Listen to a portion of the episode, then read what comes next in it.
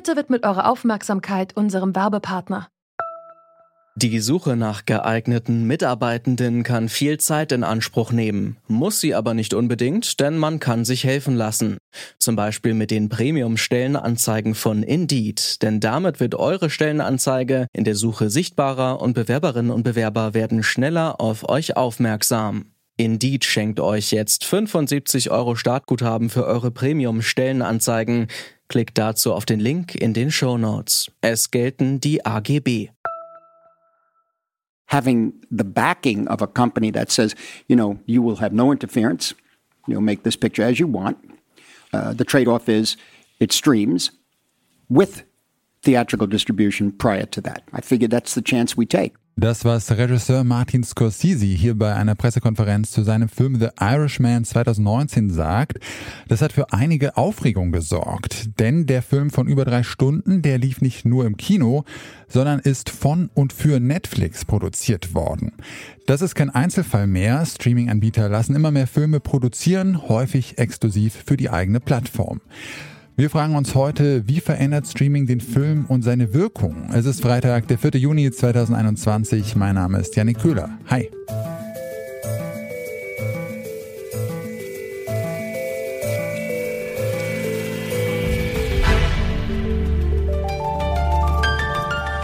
Zurück zum Thema.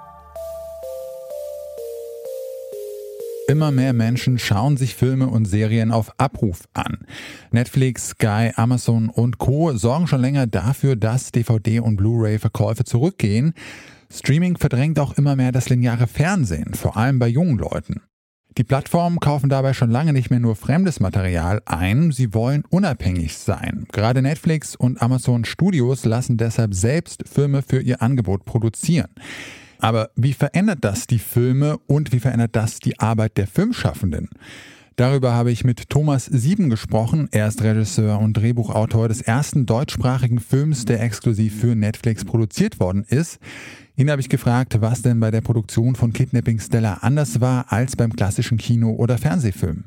Bei der Produktion selber äh, nicht. Da ist glaube ich, ein Dreh immer relativ ähnlich. Was sicher anders ist, ist alles, was danach kommt, was dann, wenn es dann Richtung Ausstrahlung geht, das hat sicher einen anderen Charakter bei Netflix. Äh, in meinem Fall bei Kid Seller zum Beispiel hatte ich was Ungewöhnliches gegenüber einer, einer normalen Herstellung. Kaum äh, oder gar keinen Einfluss auf Postergestaltung, Trailergestaltung und so. Das macht Netflix selber in, in Eigenregie. Da haben sie auch ihr eigenes Riesenteam für. Es war erstmal ein bisschen überraschend, dass man da überhaupt nicht mit einbezogen wurde. Aber ich fand das sehr angenehm. Viele junge Filmemacherinnen und Macher, die hoffen sich von Streamingdiensten ja eine Plattform, die vielleicht ein bisschen offener ist für auch experimentelle und progressive Ansätze in der Filmkunst. Sehen Sie das denn auch so, dass äh, ja das experimentierfreudiger ist? Was ich merke, also in meinem Fall Kidnapping Stella, ist, dass eine Offenheit für Genrefilme da ist. Das ist ja was, was es vorher gar nicht gab, außerhalb des Tatort-Krimis oder äh, irgendwelcher zwei-, dreiteiler, wo es oft um, um Kommissare und Ermittlungen geht. Aber äh, also Kidnapping Stella ist ja ein, ein Gangsterfilm im, im weitesten Sinne.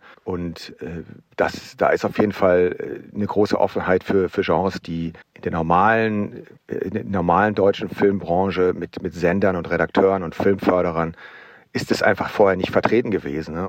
Sehen Sie denn auch irgendwie Gefahren oder Nachteile jetzt bei der Produktion für Streaming-Dienste? Also, dass es irgendwie vielleicht mehr Zeitdruck gibt oder einfach schneller produziert werden muss? Also, haben Sie da auch Nachteile wahrgenommen? Das ist aber beim Öffentlich-Rechtlichen oder bei jedem Fernsehfilm eigentlich so in der Sekunde, wo man, wo der Film also ein grünes Licht bekommt und klar wird, der wird gemacht, redet man relativ schnell auch darüber, wann er rauskommt. Bei Netflix ist natürlich dann ist schon so, dass sie sagen, hey, wir geben euch jetzt das Geld für den Film und dann wollen wir ihn aber auch dann und dann brauchen wir ihn aber auch. Das ist dann auch vertraglich festgelegt gelegt. Und ich bin mir sicher, wenn man jetzt an Netflix rantritt und sagt, Leute, wir brauchen noch drei Wochen, dann ist das auch überhaupt kein Problem. Dafür kennen sie auch Filmemacher gut genug und das, das Filmemachen kennen sie auch gut genug. Wenn wir jetzt mal auf den Film so als Gesamtkunstwerk generell schauen, haben Sie da das Gefühl, dass sich äh, der Film, ähm, die Art, äh, wie Filme gemacht sind, dass sich das verändert durch die Streaming-Dienste? Also was ich finde eine Gefahr ist, und das bezieht sich jetzt gar nicht auf Netflix, sondern einfach auf das Medium des Streaming, dass man sehr auf, äh, ich sage es mal, den Ball in der Luft halten schreibt und dreht. Ne? Also weil man weiß, die Leute klicken da nur drauf. Also die lösen kein Kinoticket, die haben keine 10 Euro ausgegeben. Also das heißt, die gehen nicht einfach raus, aber auf der Couch kann man schnell wieder wegklicken. Das kann dahin führen, dass Geschichten extra auf sehr viele Wendungen und Überraschungen geschrieben werden. Und ich glaube, es besteht schon eine Gefahr im Geschichtenerzählen, dass man sehr eben auf diesen, diesen Schauwert geht und Filme, die jetzt sehr, sehr langsam oder die eine lange Zeit brauchen, um irgendwie ihre volle Kraft zu entfalten. Und so Filme muss es ja natürlich auch geben, dass diese Filme so ein bisschen aus dem Raster fallen könnten. Nicht nur für Filmschaffende verändern die Streaming-Plattformen einiges, auch für das Marketing und die Fans bedeuten Netflix und Co. Veränderungen. Doch welche Unterschiede kann man da erkennen und bleibt ein Kinofilm trotzdem etwas Besonderes?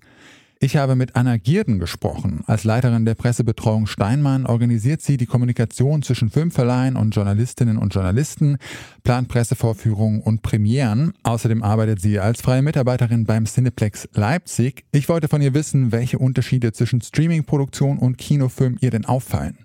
Mir ist natürlich aufgefallen, dass die Streaming-Plattform sehr gerne Serienkonzepte oder bereits auf bekannte Inhalte aufbauende Produktionen in Auftrag geben.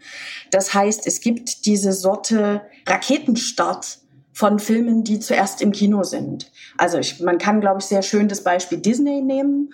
Der, verschiedene der Inhalte, die Disney für sein Disney Plus herstellt, für den Disney Channel herstellt, für Hausaufgabenhefte und Rucksäcke herstellt, sind Dinge, deren Berühmtheit daher stammt, dass sie als allererstes im Kino waren. Das heißt, diese, diese Exklusivität, die wir empfinden, wenn ein, ein Film im Kino war, ist etwas, das für die Streaming-Anbieter nicht zu replizieren ist. Die können natürlich auch einen großen Start von einer Serie oder von einem Film propagieren, aber das Publikum hat auch ein anderes Gefühl. Wenn ein Kinofilm später dann auf dem Streaming-Portal läuft, ist das immer noch ein Kinofilm. Das wird immer noch anders wahrgenommen. Gute Beispiele sind jetzt sowas wie Mulan oder sowas wie der, der Wonder Woman 1984 die, wenn sie schon verfügbar sind, trotzdem immer noch diesen Stempel haben, das war ein Kinofilm und nur weil die Kinos zu sind, kann ich den jetzt schon im Streaming sehen. Wie unterscheiden sich denn da die Vermarktung jetzt von einem äh, Streaming-Film, der ganz klar für Streaming ähm, produziert worden ist, von der Vermarktung einer klassischen Kinoproduktion? Ich fange mal bei dem Internationalen an, weil das vielleicht mehr Leute kennen. Da steht eine eine große Marketingkampagne dahinter, die manchmal weltweit passiert. Das heißt, die Aufmerksamkeit für einen Kinofilm ist sehr groß. Wir wissen vom Filmdreh, es gibt manchmal Fotos mit Kostümen oder in, vor dem Bluescreen.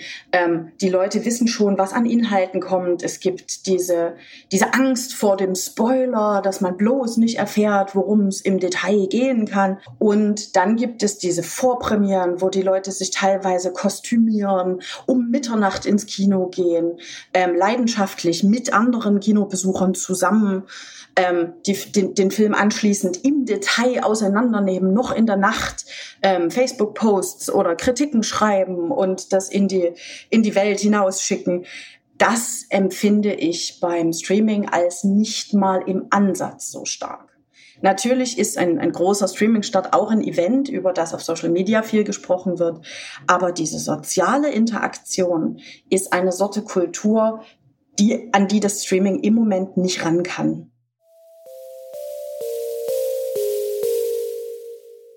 Eigenproduktion von Streamingdiensten wird es in Zukunft wohl immer mehr geben. Für Filmschaffende kann das auch Vorteile haben, denn die Plattformen geben auch ansonsten wenig beachteten Themen und Genres eine Chance. Laut Thomas Sieben besteht jedoch die Gefahr, dass solche Filme absichtlich mit vielen extremen Momenten und Wendungen geschrieben werden, um das Abschalten zu verhindern. Auch wenn Filme auf Abruf immer beliebter werden, das Erlebnis Kino werden sie wohl nicht so schnell ersetzen. Anna Gierden ist der Meinung, dass ein Kinofilm immer noch etwas Besonderes bleibt. Streaming könne den sozialen Aspekt des Kinos in dieser Form nicht liefern. Wie gut die Eigenproduktionen von Netflix und Co sind, das muss am Ende jeder für sich selbst entscheiden. Es stellt sich da häufig nur die Frage, was soll man denn bitte schauen? Aber auch dafür haben wir einen Tipp, beziehungsweise gleich mehrere. In unserem Podcast Was läuft heute? Da empfehlen wir euch täglich die sehenswertesten Filme und Serien. Hört da doch gerne einfach mal rein.